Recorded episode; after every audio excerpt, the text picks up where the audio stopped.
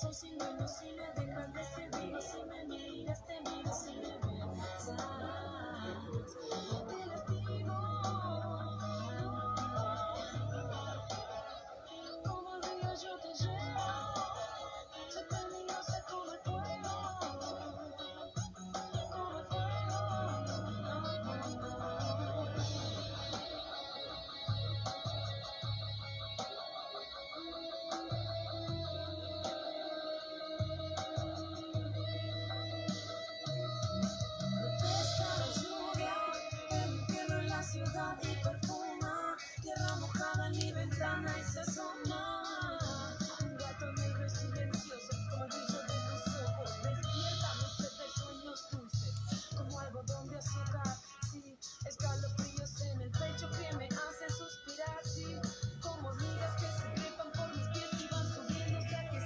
Buenas tardes, ¿cómo andan? Buenas tardes, buenas noches.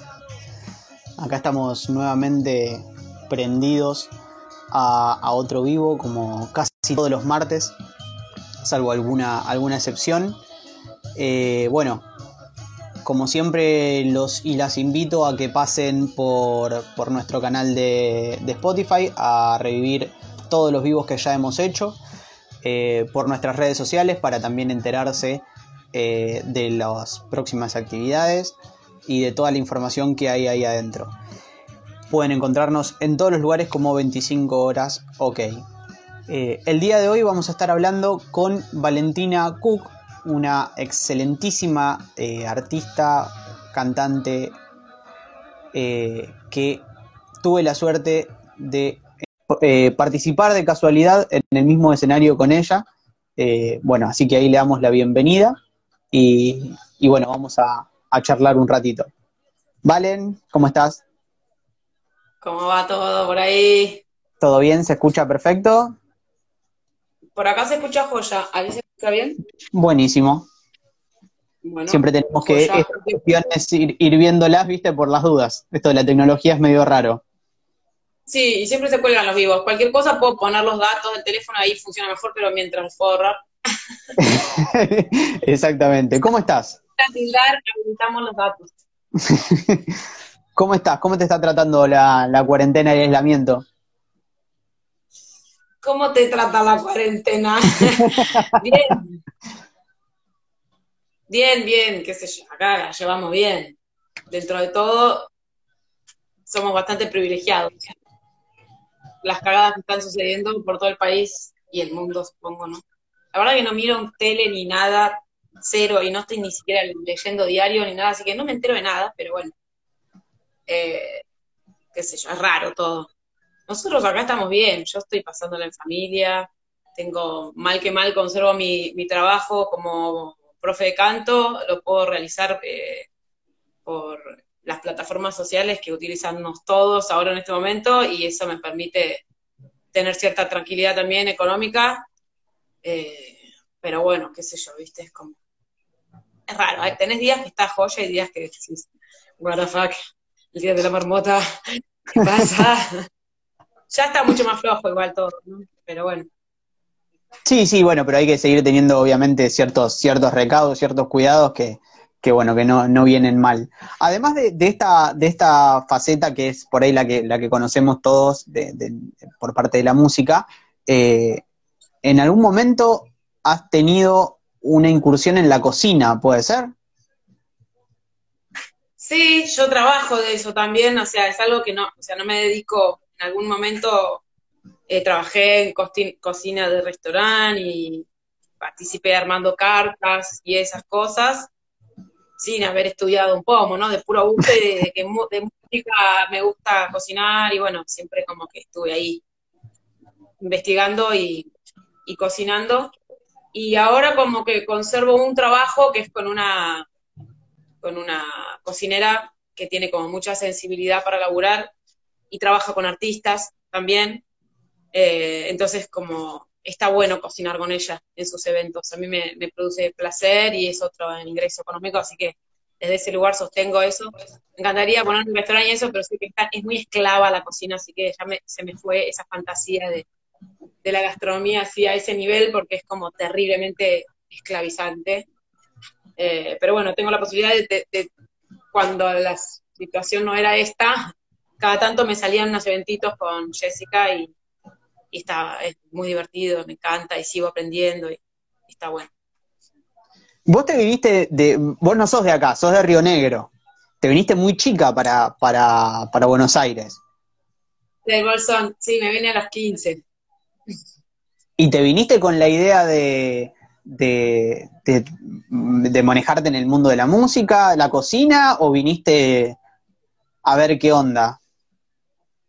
No, no, me vine en un plan completamente atípico. O sea, me subí a un bondi con una mochila y me vine sin nada y, y eso fue todo. no estaba en una en una muy copada ya. Eh, yo era muy rebelde también en, la adolescencia y como que no, no encontraba mucho mi, mi lugar en el mundo.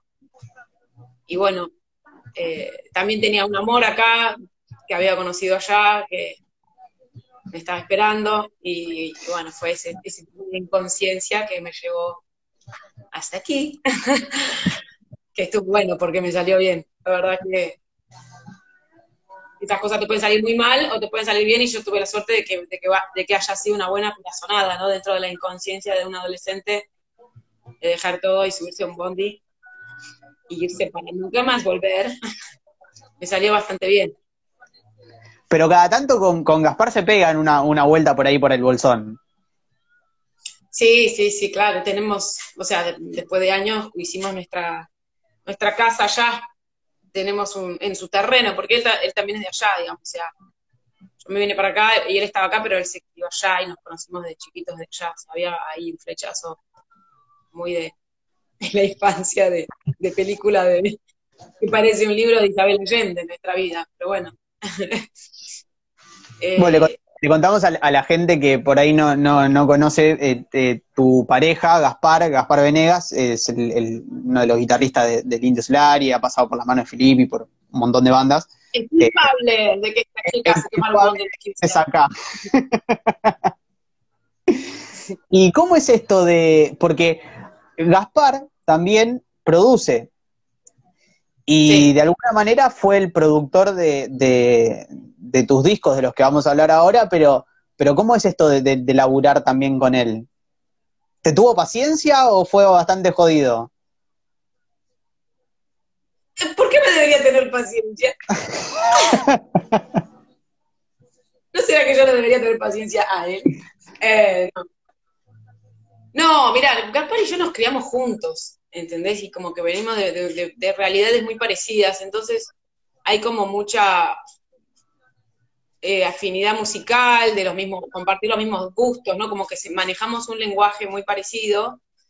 Y bueno, eso a la hora de producir se traduce y, lo facilita un montón, porque, o sea, yo, qué sé yo, podría elegir otro productor, pero la verdad que no es que no lo elijo porque no esté dentro de mis posibilidades, la verdad que no lo elijo porque ningún productor siento que me entiende como, o entiende el, el gusto musical que tengo yo como lo entiende él, y además que tiene él, sí, la, verdad es que tiene mucha paciencia conmigo y con todos los artistas con los que trabaja. No es así como un productor rígido que no, que tiene como ya la idea de la producción y, viste, vos tenés que hacer esto para pegarla. Es, otro tipo de productor que va a tratar como de llevar tu obra, lo que vos le presentes, al mayor potencial posible. Bueno, qué sé yo, contra eso no, no yo no, no he encontrado competencia, la verdad. que respeten decisiones artísticas, ¿no? Y que te permita dentro de eso producir, porque yo los discos que produje con Gaspar los produje con él, tomando las decisiones artísticas que hay que tomar, de esto va, esto no va, si bien obviamente el, cerebro y el ejecutor de esos instrumentos y de muchas de las ideas era él, eh, yo también proponía mis ideas o, le decía esto no me gusta tanto, no sé qué, bueno, eso es todo un trabajo en conjunto que, que hicimos de, de una manera muy, muy linda. Obviamente que hay momentos en los que uno se rompe poco las pelotas, pero pasa con cualquiera. Más allá de que sea tu pareja, ¿no? Producir un disco es, hay, hay un montón de emociones en, en, el proceso, ¿viste? Y el productor tiene que tener una paciencia para fumarse el, ego de los artistas, ¿no? Es como, no sé si todos lo tienen. Por eso están las compañías que tienen más peso. Ahí el productor y le, pagan al productor para que haga lo que ellos quieren y le dicen al artista que cierre el culo y le dan un montón de plata. no sé. Eh, te me quedaste congelado, yo no sé si yo también estaré congelada. Eh, eh, Bajó mucho la calidad. Ahí estoy. Por las dudas yo voy a activar mis datos. Dale, yo voy a hacer exactamente lo mismo.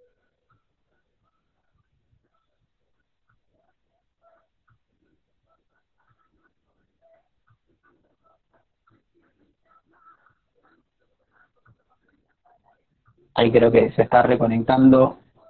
Ahí está. ¿Estás de nuevo?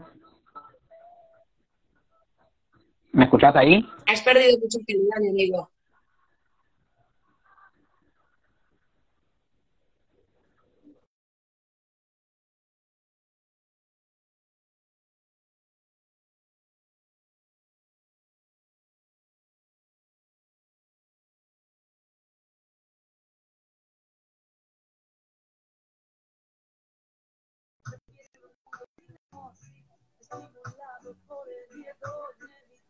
Ahí, me ah, ahí volviste. Ahí volví, ¿me escuchás? Sí. Porque hice también el cambio a datos, así, así no tenía problema. Como no, sabemos de qué, lado viene. Eh, bueno, hablábamos de, esto, de, la parte musical en familia, y, yo sé que dentro de, tu historia, de, después de haber venido acá a Buenos Aires, quizás se dio diferente a como suele pasar a veces, porque vos fuiste madre muy joven y después eh, eh, empezaste una, una, carrera musical mucho más, más afianzada. Sí, completamente al revés. Es como que exactamente eso que decís, ¿no? Yo, la verdad que, no sé, si bien te, venía como de toda familia de músicos, la verdad que no se me cruzaba por la cabeza hacer música, estaba muy lejos de eso, ¿no?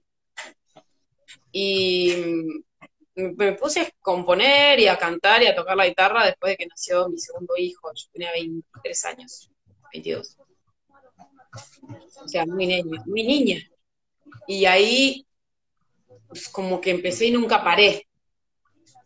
Fue así, componer un disco atrás otro y como ir buceando, investigando y incorporando sonidos y tocando en vivo, armando bandas, armando proyectos, desarmando también trabajando mucho la, la carrera como de cantautora, siempre paralelo a las bandas y eso, ¿no? Como sola con la guitarra, metiéndome como en lo urbano desde el comienzo también, como tuvo mucha mezcla.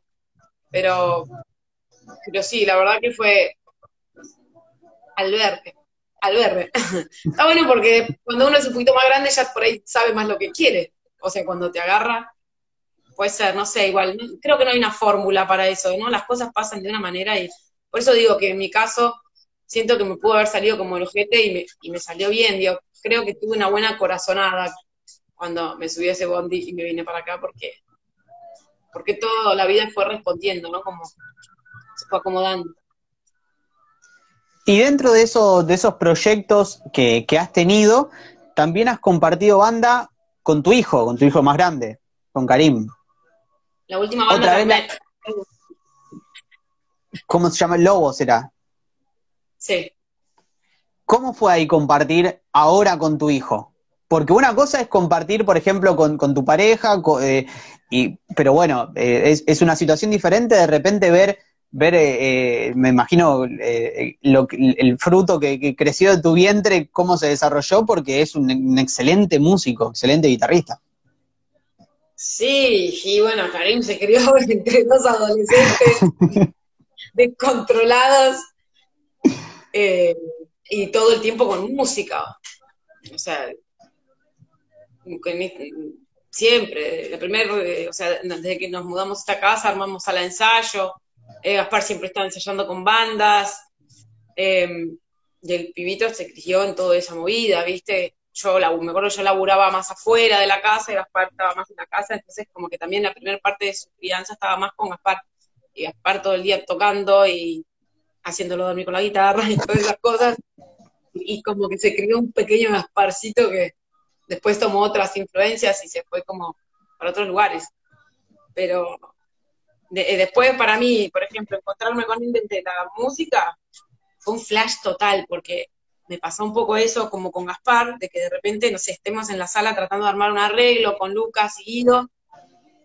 Yo no sé, escuché de mucho Sade, mucho Soul o Erika Badu, de repente dentro de un tema que, que pintaba como muy rockero y con mucho power, Karim era unas violas medio, no sé, entre Deftones y Sade, ¿entendés? Que te... Yo sí, este pibe, o sea, me volaba la peluca, la verdad, artísticamente me volaba mucho la peluca, no, también como una conexión artística zarpada cuando estaba conectado. Después había momentos que era tipo, se quedaba dormido, tenía que arrastrar para ir a ensayar,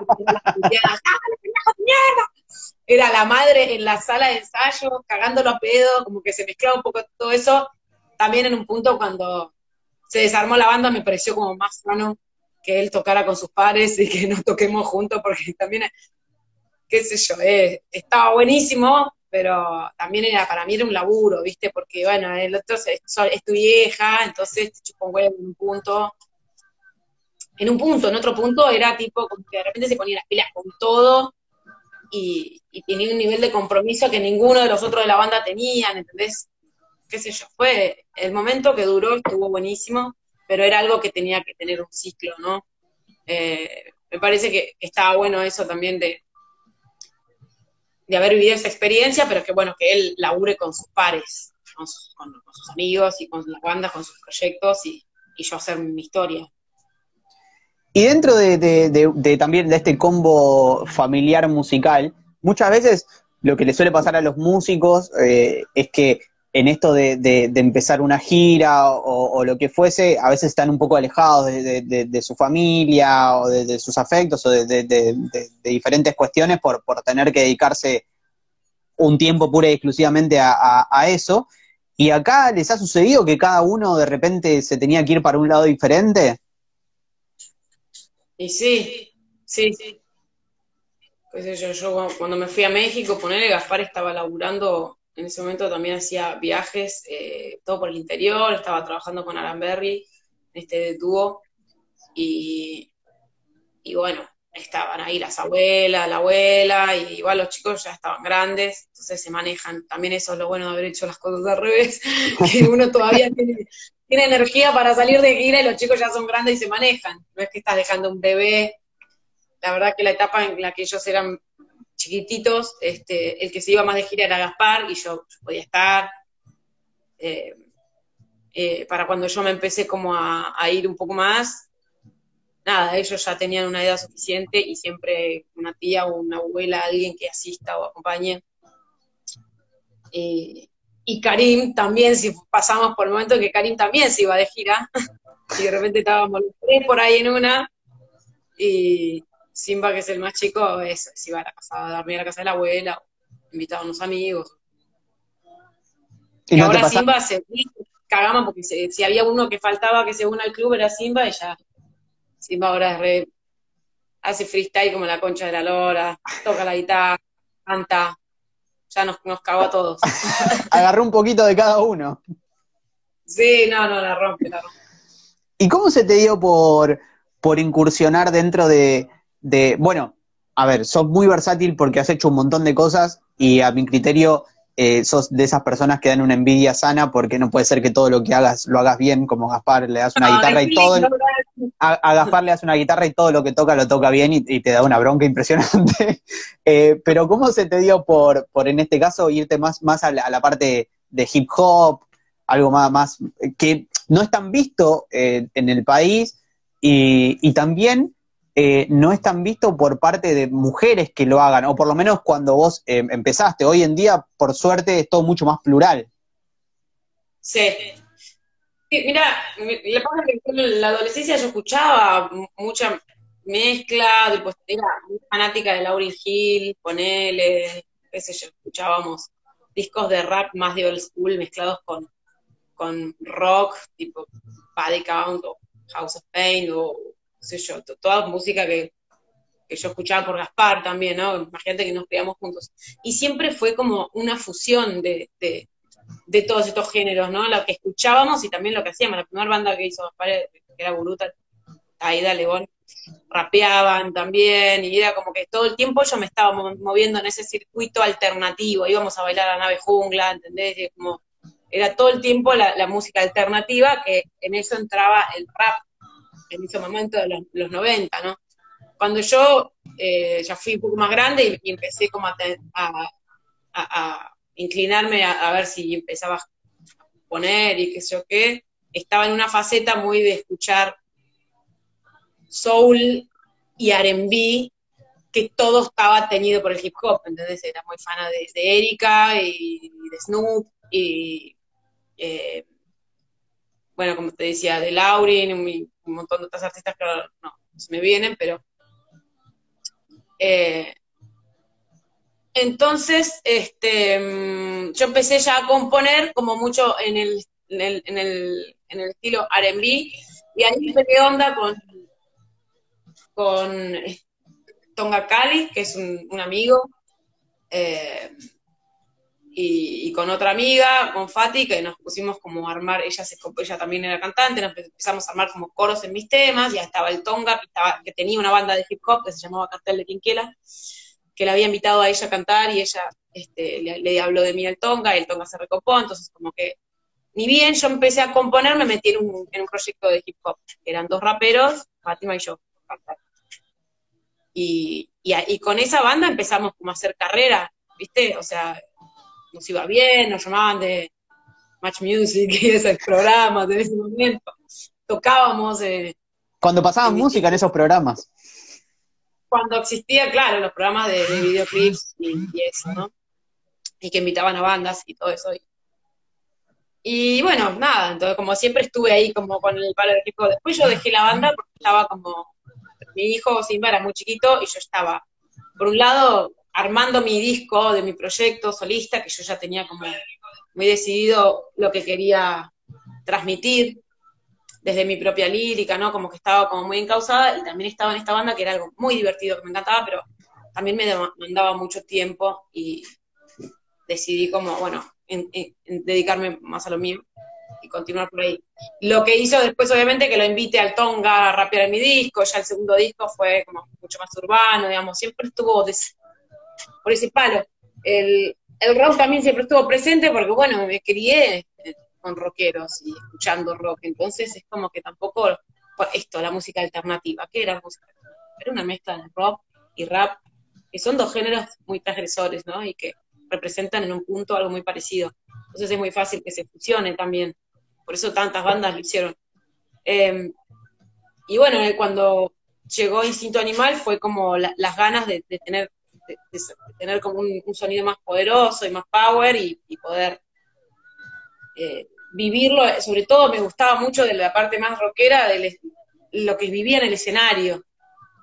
Porque yo tengo ahí como una energía muy rockera adentro que por más que no me haga cargo, en el escenario me aparece y la, y la disfruto un montón y desde ese lugar lo disfrutaba. Después me, me agotaba todo, ¿no? Los ensayos, cantar, como que decían, ah, como yo soy más soblera, chicos. Pero, qué sé yo, fueron gustos como que me fui dando.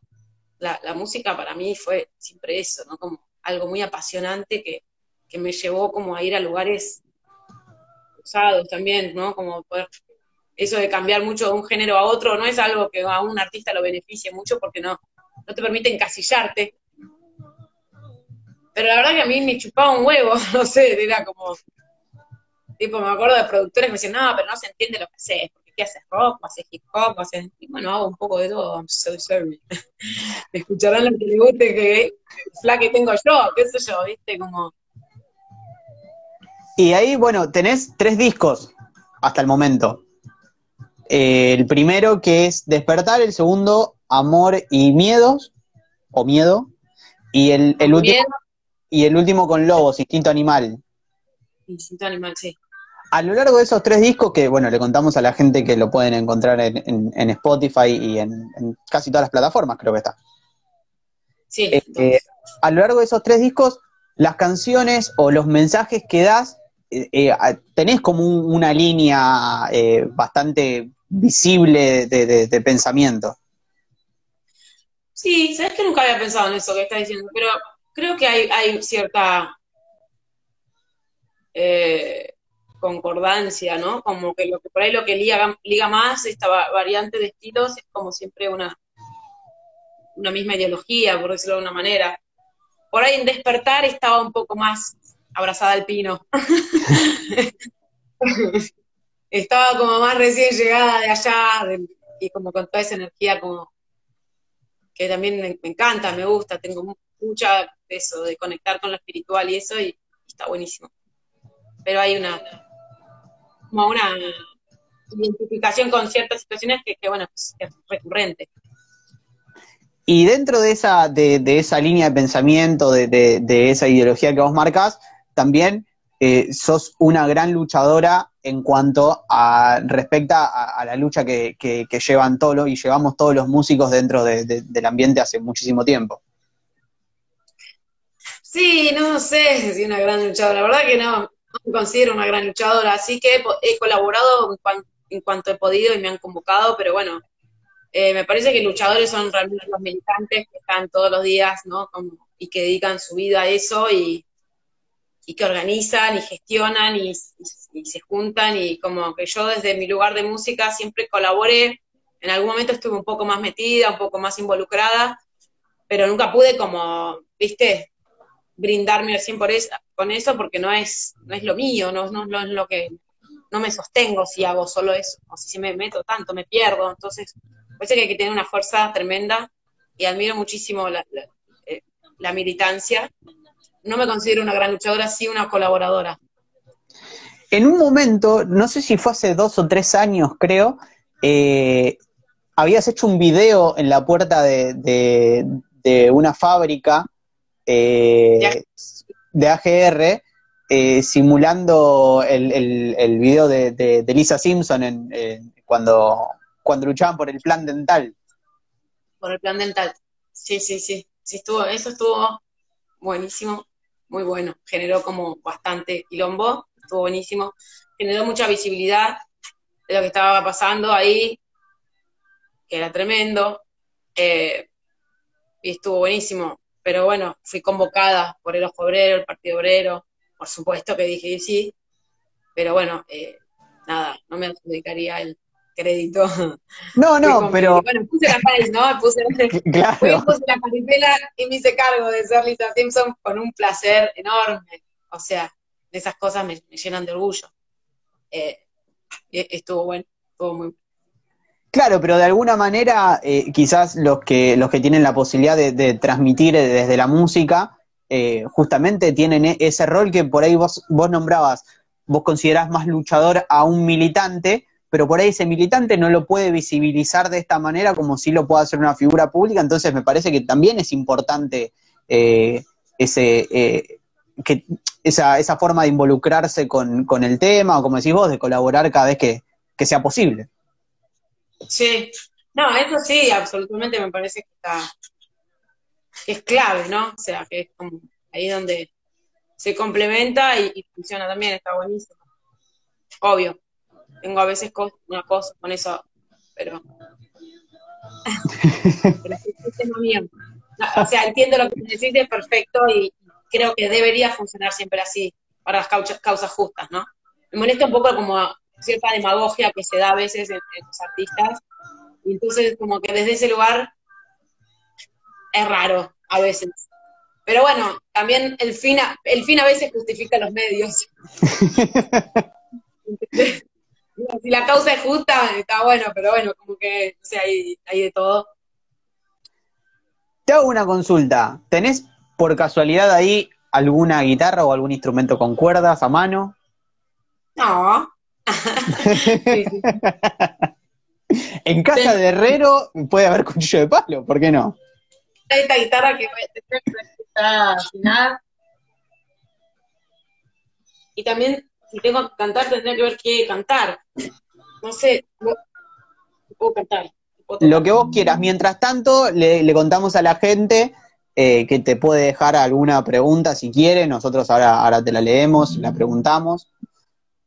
Así lo, pueden ir dejando ahí abajo mientras tanto. Y le recordamos que esta charla después la van a poder encontrar eh, en el, nuestro canal de Spotify de 25 horas. Van a poder encontrar el podcast de, de esta charla y alguna pequeña reseña también escrita en la web. Perdón, ¿eh? Pero hay que afinar. Bueno, ¿y ahora qué canto, muchacho? Esto, Este, yo esto siempre digo, es lo peor que le pueden hacer a, a- a un, a un músico es tocar algo o cantar algo, porque vos sabés un montón de canciones, miles, y de repente se te pone la mente en blanco y no sabes más nada. Claro, sí. Ay, Dios es sin paz, dice mi amiga Erika. Qué grande. Dios es sin paz, ¿te parece? Ah, no, encima que me tiran.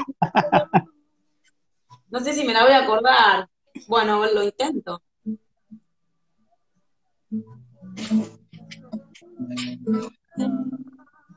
Como hace mucho no la toco,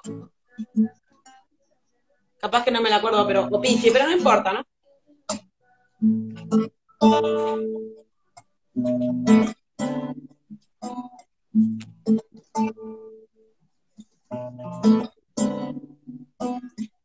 Amar es tan sutil, hay un altar en mí, de dioses sin paz vivir fugaz, alguien se siente morir.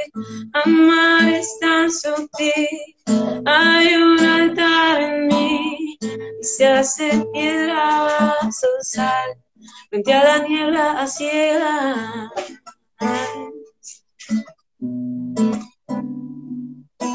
Puedo ser tan fuerte y soportar todo tu peso.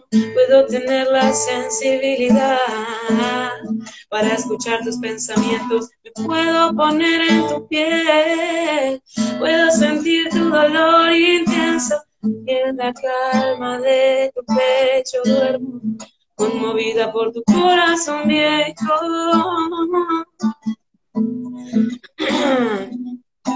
Puedes dar mi inocencia, sí, amándote, uh -uh. Cada día con más fuerza, con inteligencia, intento, sí, cautivar tu mundo de imaginación, lento, apartado de mis lágrimas secas, donde no hay mentiras, no, tampoco hay promesas, vos y tus mundos musicales. Tuve que parar porque... no, perdón, no es un pollo, en realidad estoy con un dolor de gar- estoy de coronavirus, hace dos días que no hay la no hay fiebre. Eh, no, es un tema demasiado sentimental para mí, eso me parece, creo que es, voy a hacer rojo. Vamos con un reggae. Ahí va, ahí va más arriba. De última acá se viene el pollo. Cuando la realidad te golpea en la cara y no hay estímulos que puedan distraerte esta vez. Buscando tus pulmones algo de oxígeno, sí, de un mundo verde y natural, que alguna vez fue tu reino vertical. Tu amor está cansado de que te tengan encerrado allí. Yo me atrevo a decir lo que siento, pero lo que siento hoy por dentro es muy intenso. Uh,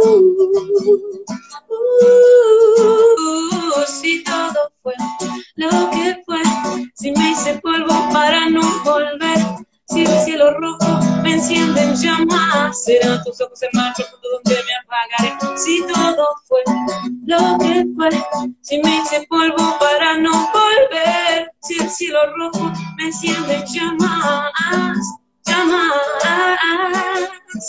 Deberíamos entender que el dinero es el consuelo de tontos que prefieren un mundo sin amor, sin estimulado por el miedo inevitable. Todos los que viven, los que viven gobernados, gobernados por su triste y solitaria, solitaria ambición, se venden, todo se vende. Venden a los niños la trata de mujeres, tu tierra, tu aire, tu agua, todo se vende, se vende, todo se vende. Venden remedios que enferman y dioses que dan miedo. No. Si todo fue lo que fue, si me hice polvo para no volver, si el cielo rojo me enciende en llamas, serán tus ojos el donde me apagaré. Si todo fue lo que fue, si me hice polvo para no volver, si el cielo rojo me enciende en llamas llamas. Sueños insensatos, paraísos inmediatos, derramarás tus versos sobre mi piel en blanco. Suspira la tristeza muriendo en el ocaso. Por fin tus pasos lentos tomaron un atajo y me alcanzaron. Amor, el sol se debilita, los dioses velan por los dos. Tu amor no se me quita, es una piedra mágica que por las noches brilla. Tu nombre está flotando siempre por mis melodías. Seguir intentando ser un ser humano, este gato cacharro modelo atado, pescado sensible, siempre navegando la red de monstruos, te invitan por las cabezas variadas, antenas, alarmas, autómatas que viven solo para pagar. Si todo fue lo que fue, si me hice polvo para no volver, si el cielo rojo me enciende en llamas, será tus ojos el más profundo donde me apagaré. Si todo fue lo que fue, si me hice polvo para no volver, si el cielo en rojo me enciende en llamas,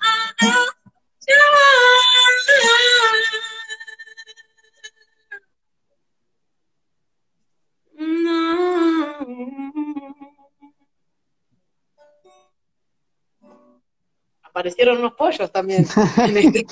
Pero escúchame, yo llego, a, yo llego a toser así y después por una semana hablo como, como el Coco Basile. Posta, estoy tomando propóleo tipo cada una hora. Coronavirus. ¿No tomás el, eh, cómo es que se llama?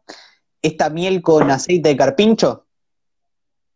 ¿Qué, qué data me estás tirando que no conozco? Ah, mirá, mirá. Aceite de carpincho, what the fuck. Lo voy a No- investigar. No sé cómo le sacan la- el aceite, no sé si lo quiero saber tampoco, pero lo podés conseguir en las dietéticas. Es un, La famosa leche de mofeta. un frasquito de miel que viene con limón, eucaliptus y aceite de carpincho. Ah, es una es una bomba atómica eso. Tengo que conseguirlo. Un, un, un raquetazo de eso y estamos como, como. Ya entraste en mi frecuencia, te- ya te descontracturé. A mí me lo recomendó, aceite de carpincho no queda nada. A mí Sabio. Me lo, me lo recomendó eh, mi profesora también y lo probé y eh, es muy bueno. Sí, Muy es bueno. feo para pegarle una cucharada así como viene, pero te haces un tecito, le tirás un- una cucharada ahí, una, dos, en vez para Vale, endulzar. Solo, así que. sí, sí, mejor que el propósito es- Escúchame, ¿cómo esta parte de, de- de- de la cuarentena, del aislamiento, te, incentivó un poco a, seguir componiendo, a, pensar en qué vas a hacer después, cuando esto termine, que no sabemos cuándo va a ser? No, la verdad que me costó un huevo. Compuse muy poco, muy poco y nada, te diría. Fui sacando temas que tenía eh, como ahí estancados, eh, algunos eh, featurings, dos que tenía que ya había hecho el tema y faltaba mezclar o faltaba, no sé, terminar de hacer algún arreglo. Y, pero la verdad es que componer, componer, muy poco, creo que la mitad de un tema, no, no, me cuesta, me cuesta un huevo y medio, este, es- ahora mucho más. Es muy loco, pero que yo habla- hablé con, con mi viejo, ponerle que también compone y, y está igual que yo, completamente bloqueado, así como un bloqueo. Que bueno, también hay que permitírselo, no sé. Eh, si escribo, estoy escribiendo, pero nada con, con mucho sentido, ¿no? Como para no perder el, el oficio. Pero poco también estoy escribiendo. Eh, no, no estaría sucediendo. Y esto de... Pensar a futuro menos. Claro, no, hoy pensar a futuro es, es un, un- un riesgo importante que no sabemos cuándo es el futuro en realidad. Eh, esto que decías de, de ir sacando... Exactamente. Esto que decías de, de temas que van sacando, eh, que vas sacando en tu caso, ¿pensás que por ahí tiene un poco que ver a cómo se maneja eh, quizás lo- lo- la, la industria musical hoy en día, que por ahí todos se inclinan a las plataformas en donde por ahí garpa más subir de a una canción, dos o discos más cortos? Sí, yo lo vi, en realidad lo vi desde este punto de vista, mira, o sea, cuando se empezaron como a sacar singles, singles, era como un poco raro al principio, ¿no? Eh, pero después es como, por un lado, desde el punto de vista de- del artista es mucho más simple, o sea, que meterse en, la- en hacer un disco de 10 temas, 17 temas, 15, eh, te toma mucho tiempo. Y hoy va todo tan rápido que si, no sé, la idea que vos tenías y para el momento que las tardaste dos años en sacarlo, ya vino, te atropelló toda otra movida musical que te está atrapando mucho más y por ahí ya lo sentís viejo, ¿entendés? Entonces como que me, eso me animó como a, a, ir soltando de a uno, es como mucho más espontáneo lo que querés decir al momento y el sonido que, tenés, que, te gusta, por, eso lo estás trabajando, que tiene que ver con un sonido que estás sucediendo en el momento, por lo menos en el género que yo, que yo me muevo, y, eso me, me, permite como, bueno, la, facilidad de decir eso, no me pongo a lograr un disco, pero sí, por ejemplo, pensaba como, bueno, ya saqué desde el 2018 hasta ahora un montón de singles, tengo ganas como de armar un disco porque son bastante, eh, ¿cómo se dice? Cuando pueden convivir en el mismo lugar. como compatibles. Exacto, eso. Son todos compatibles y tienen como una lógica de audio y de género. Y me gustaría como, eh, quiero sacar ahora, estoy, trabajando en un tema más, eh, que también lo tenía colgado hace bastante, pero le estoy terminando de dar esas vueltitas, ¿no? Digamos, componiendo desde ese lugar ajustando letra, no sé qué. Que el tema me gusta mucho la letra eh, y se llama Arde. Y ese, lo quiero sacar con un video, estoy, estoy, viendo el proyecto de poder hacer un video en este, con estas circunstancias de mi casa, filmándome, con los directores con los que trabajo, por ahí ellos pueden hacer una postproducción lo que yo me pueda filmar acá, con celu y lo que sea. Y por ahí tengo un poco esa fantasía de armar todo ese disco y, digamos, presentar este tema, pero sacar también como que esté el disco con todos los temas singles que saqué dentro de un disco, porque a veces te pasa que querés escuchar un tema y no lo encontrás, y como tiene mucho que ver con todos estos temas que fui sacando, que voy a sacar ahora, digo, bueno, armo un disco con estos ocho temas que, que encierra el disco este, y, está todo ahí junto para el que quiera escuchar toda esta etapa de Valentina, porque es como una etapa, ¿no? O sea, cada disco es una etapa y todos estos singles que yo fui sacando cada dos, tres meses, durante dos años, son toda otra etapa. Entonces poder meter como en la etapa 4 y en un disco también me, parece que está bueno y fue como otra manera de haber hecho otro disco. Y de alguna manera seguimos con esa suerte de camino a la inversa, porque generalmente lo que se suele hacer es por ahí sacar un single o dos como presentación del el disco que viene y después tiras el disco. Acá hiciste al revés, tiraste todos los singles, bueno, ahora los unimos todos y los metemos dentro de un disco. Claro, qué sé yo, que esté ¿Qué es, como me sale hacerlo, chicos? chicos Yo no sabo de estas cosas. Eh, sí, no, qué sé yo, en realidad podría no hacerlo, podría meterme a hacer un disco, paja, hacer un disco, es lo que te digo, podría, tardas muchísimo, se tarda un montón en hacer un disco. Un tema te lleva un montón de tiempo de mezcla, de máster, de, de ajustar, de producir. Eh, pero sí me gusta la, como, porque a mí, o sea, yo lo, lo, vivo desde el usuario. Cuando yo me gusta un artista o me, gusta una etapa del artista, tiene todo el tema suelto y a veces como que cuesta encontrarlo, lo querés escuchar todo junto, te tenés que armar la playlist. Bueno, también está bueno tener la posibilidad de que esta etapa con todo este sonido está dentro de un disco y, y, lo descargas y ya está, lo entendés, lo, tenés ahí. Eh, me parece que eso está bueno y también enmarca una etapa, eh, por lo menos para mí como artista, ¿no? Que no sea toda una cosa que millones de temitas sueltos, que no tienen nada que ver porque todos tienen que ver. Sí, los fui sacando por la necesidad, pero ahora los meto dentro de esta valijita y, tienen que ver con todo un proceso que hice durante dos años. Claro, eso de, Más personal, no tan, no tan comercial, ¿no? Nunca. Claro. Eso de, no hacer o, o, no mostrar algo que por ahí a vos no te gustaría ver como decías, en este caso de pensarlo como usuario.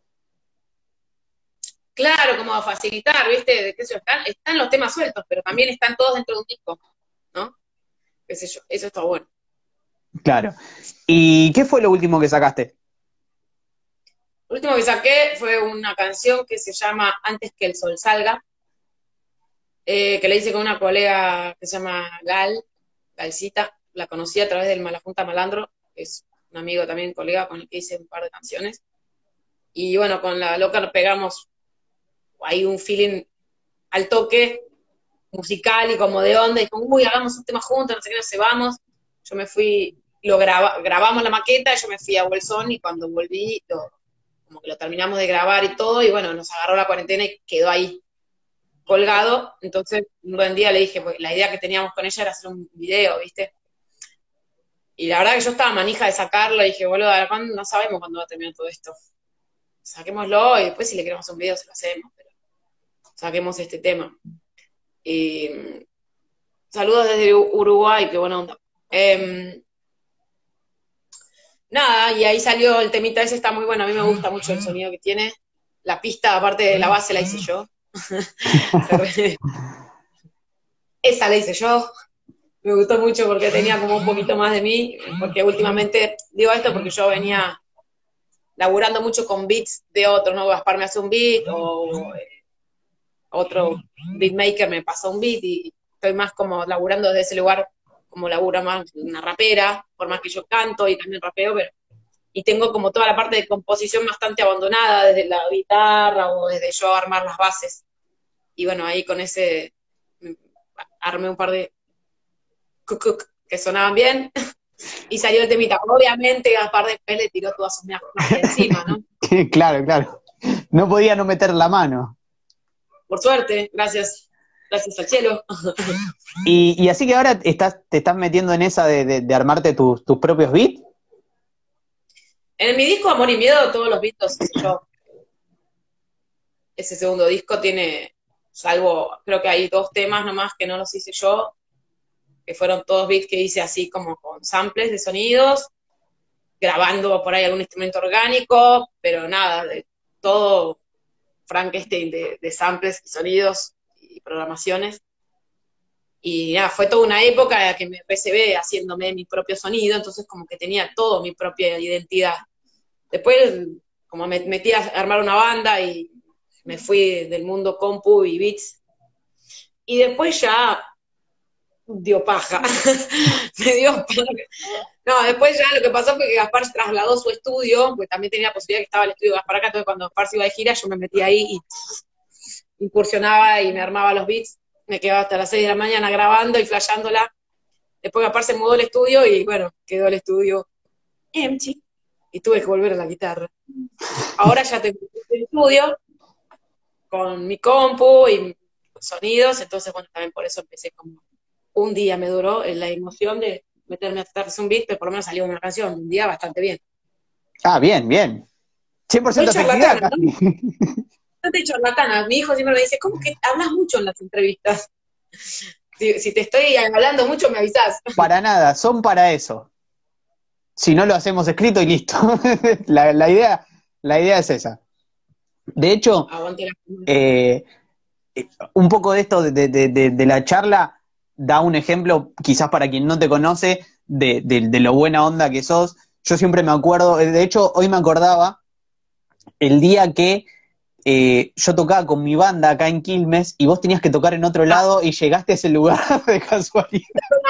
Y después, después volví ahí. Y, después te tocaste, sí, sí, sí, sí. esa noche fue tipo rarísima, muy divertida. Fui con una amiga mía que es un personaje que todo lo que sucede con ella es medio mágico, porque es media mística. Se llama Suyai y es una de esas mujeres que, inspiran, ¿viste? Y ella es de Quilmes, y tipo, ella me, había armado esta fecha con unos raperos, no sé qué, y caímos por error en este lugar. Ah, bueno, después encontramos el lugar, todo, fuimos ahí a tocar, y yo me acuerdo que me retenté con los raperos, no sé qué movida hubo, me mandaron para, para el final, ¿viste? Eran todos chabones, yo era la única artista mujer, o dos artistas mujeres, dejaron al último momento, me pintó la femirula fuerte. Y medio que me peleé con los raperos y, volvimos, tipo, todo con bronca, a este lugar donde la pasamos bomba. nos subimos a tocar unos temitas ahí. Vos tocaste con tu banda, estuvo buenísimo. Sí, sí, me acuerdo, me acuerdo de eso. Cuando entraste dije, ¿qué hace acá? De hecho, tenemos una fecha pendiente todavía que nunca la concretamos, pero algún día cuando esto pase la... boludo, allá. Es la idea, es la idea, así que ni bien pase esto ya, ya nos vamos a, poner las pilas y, vamos a, volver a reunirnos musicalmente hablando. Bueno, van quedando pocos minutos, se va terminando la, la charla te agradezco nuevamente por, por la buena onda, por la predisposición, por, por prestarte a, a- a realizar este, este tipo de, de- de notas. Y, y bueno, nada, ojalá que, que todo esto termine pronto, así, así podemos retomar cada uno la- las actividades cotidianas Y juntarnos a hacer unos showcitos. y juntarnos a unos showcitos. O a comer algo, pues ya que, ya que te cocinás, por lo menos ahora con comida en el medio. Claro, la hacemos completa. Escúchame, sí. ¿querés, eh, si querés, nos, nos vamos con, con otro pedacito de alguna canción? Bueno, hasta que se corte. Dale. de verdad que no parece, pero tengo un gran dolor de garganta. Pero mm, podemos hacer. eh, voy a hacer un. Mm, ah, dudo. Bueno, revolución, revolución.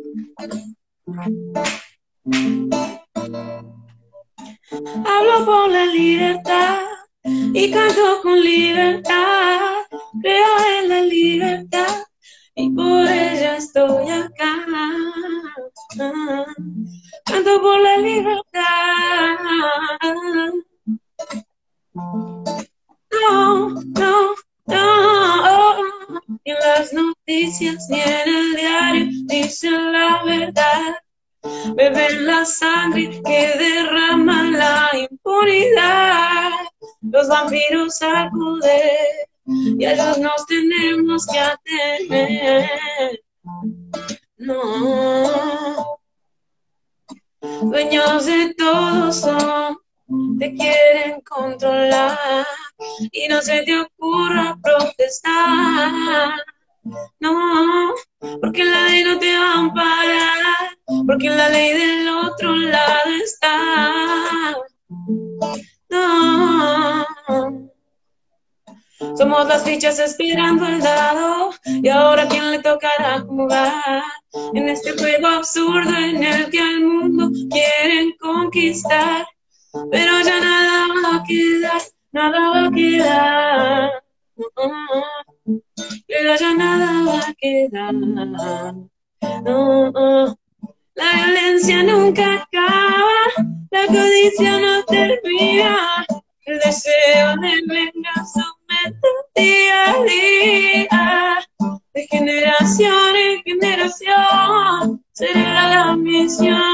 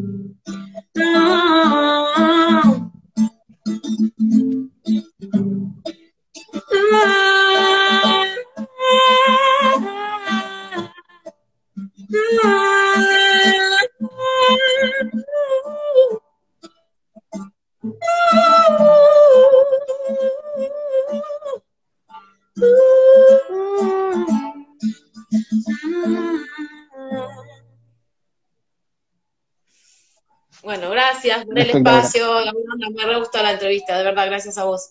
No, gracias a vos, Valen. Te mando un beso grande, saludos a la, familia, cuídense y acordate del aceite de, de carpincho. Pincho, bien, después me lo, me lo mandás por mensaje. Te lo mando por, WhatsApp, dale. No, vale. un beso grande. Un beso grande, chao. Bueno, y ahí pasábamos con Valentina Cook. Eh, les recuerdo a ustedes que esta eh, charla la pueden revivir en nuestro canal de Spotify llamado 25 horas y próximamente también de forma escrita en la web de 25 horas. Y los y las invito a que sigan conectadas a las redes de 25 horas, valga la redundancia, para enterarse de las próximas entrevistas que vamos a hacer y de toda la información que vamos subiendo constantemente.